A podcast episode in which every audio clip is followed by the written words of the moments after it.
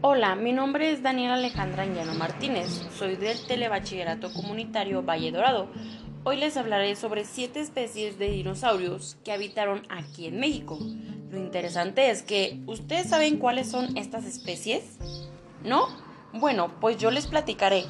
El primero es Cintarsus, 2. Gorgasaurus, 3. Saurornitolestes. Tienen nombres difíciles, ¿verdad? 4. Critosaurus. 5. Alamosaurus. 6. La bocanía. Y por último, Centrosauro. Ustedes saben que estos fósiles fueron encontrados en, en Coahuila. Es el lugar donde se han encontrado la mayor cantidad de fósiles aquí en México. Desde entonces, Coahuila ha estado en el ojo del mundo por ser una tierra repleta de evidencias de los animales que en el pasado dominaron el mundo. Bueno, les platicaré cómo eran estos dinosaurios. El Cintarsus pesaba 40 kilos y medía 3 metros de alto. Era uno de los carnívoros más rapaces de la época. La segunda especie es Georgasaurus. Pesando 3 toneladas, se caracterizó perdón, se caracterizó por tener extremidades tan largas y musculosas. En los dedos tenía garras prominentes, por lo que se ha considerado como el carnívoro de mayores dimensiones en el país.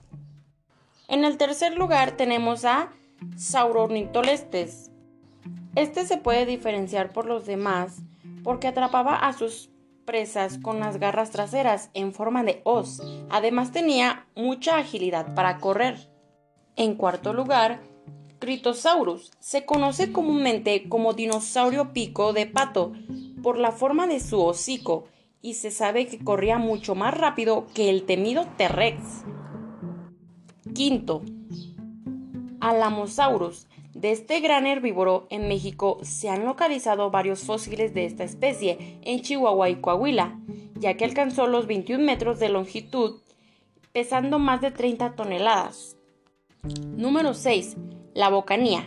De este solo sabemos que superó más de una tonelada y media de su peso. Interesante, ¿no? Y por último, 7. Centrosaurios. Esta especie cornada, o sea que tenía cuernos, fue un herbívoro que alcanzó los 3 toneladas de peso con una longitud aproximada de 5 metros.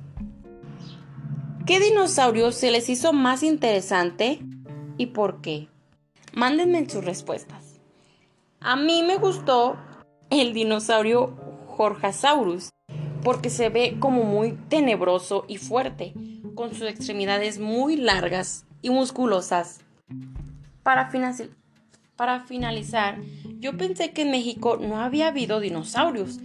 Creí que estaban en otros continentes, por eso se me hizo interesante contarles este tema. Espero que también a ustedes se les haya hecho interesante.